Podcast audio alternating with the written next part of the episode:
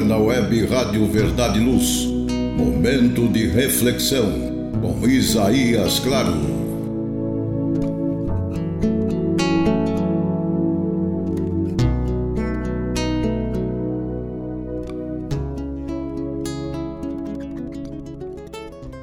Almas queridas, Jesus nos abençoe riquezas da vida. Este o nosso tema de agora. E inicio as breves reflexões recordando um dos pensamentos de Jesus.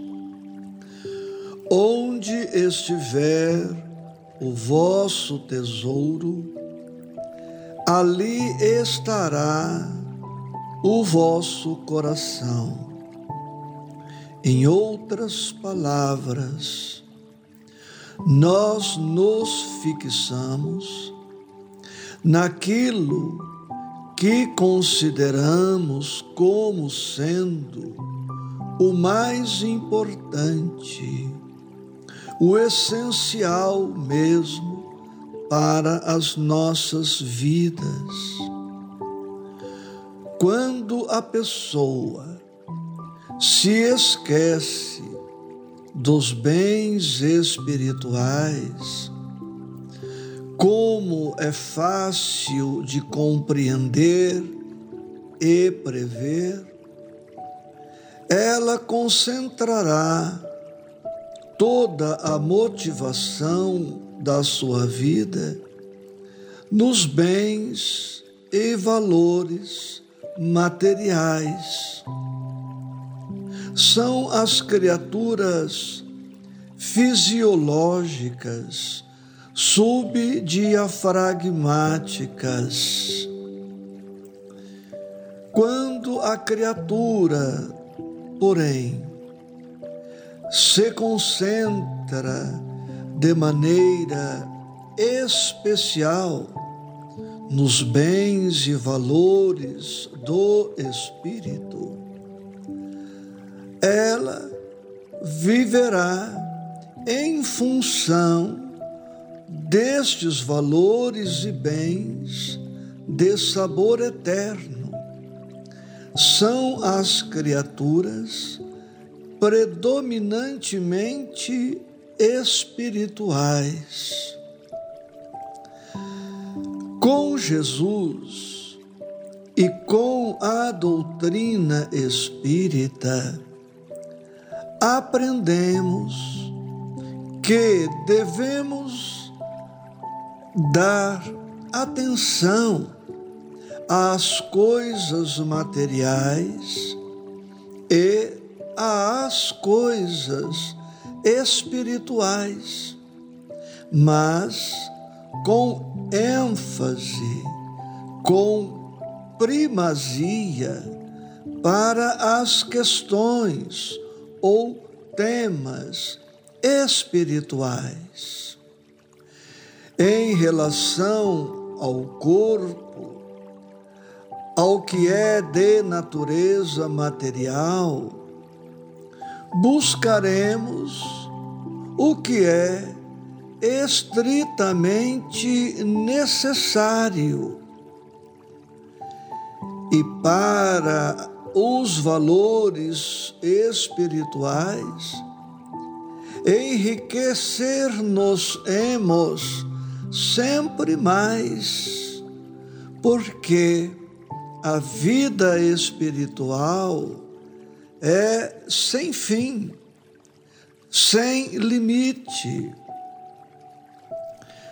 Meditando neste tema, Joana de Ângeles, através do amigo e benfeitor Divaldo Franco, escreveu esta página, Riquezas da Vida que está no capítulo 15 do livro Alegria de Viver. E ela se expressa assim: A inteligência delegou à divindade os recursos para gerar as bênçãos de que o homem necessita para o seu crescimento. A ela cabe o ministério de mudar as estruturas ambientais, produzindo fatores que ensejam o conforto e favorecem a alegria. A conquista do dinheiro faz parte do seu programa, em se considerando a condição de vida na terra, em que as trocas se fazem sob a injunção das moedas que propiciam riquezas e misérias. A riqueza, portanto, está presente no organograma do processo de crescimento da criatura.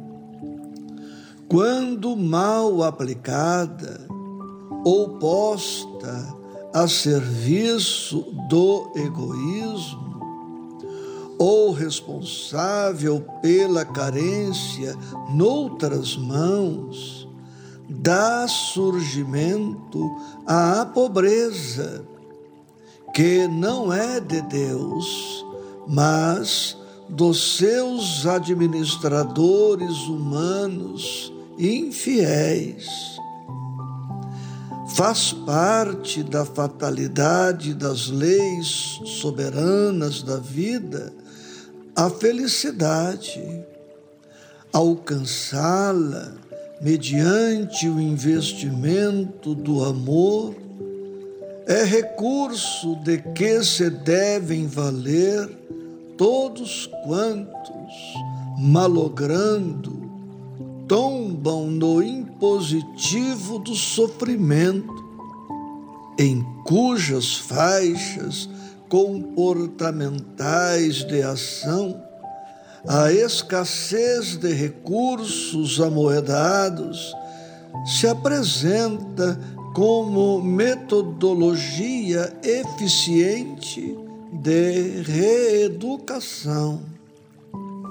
Tem portanto, o homem o direito de lutar pela riqueza, desde que se não afadigue pelo supérfluo, utilizando-se da mesma para propiciar oportunidades felizes, multiplicar empregos, promover o próximo, ampliar as áreas da educação, da moradia, da saúde. Considera nas tuas aspirações de progresso e de riqueza tudo quanto é necessário ou supérfluo. Seja a tua abastança, razão de alegria para muitos, além do teu estreito círculo afetivo. Se, todavia, não lograres acumular bens transitórios, tem em mente a importância dos valores eternos e não desfaleças no afã de progredir onde te encontres e sob quais injunções te demores. Não situes as tuas metas apenas na conquista das riquezas materiais, mantendo a recordação do ensinamento do Mestre, que nem só de pão vive o homem. Apoiando-te na palavra de Deus e sendo feliz com os recursos de que disponhas, o que não significa manter-te em indiferença pelos bens humanos ou fugindo do trabalho que é o gerador de todos os valores da vida.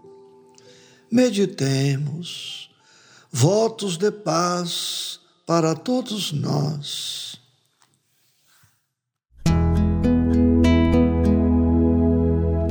Você ouviu Momentos de Reflexão com Isaías Claro.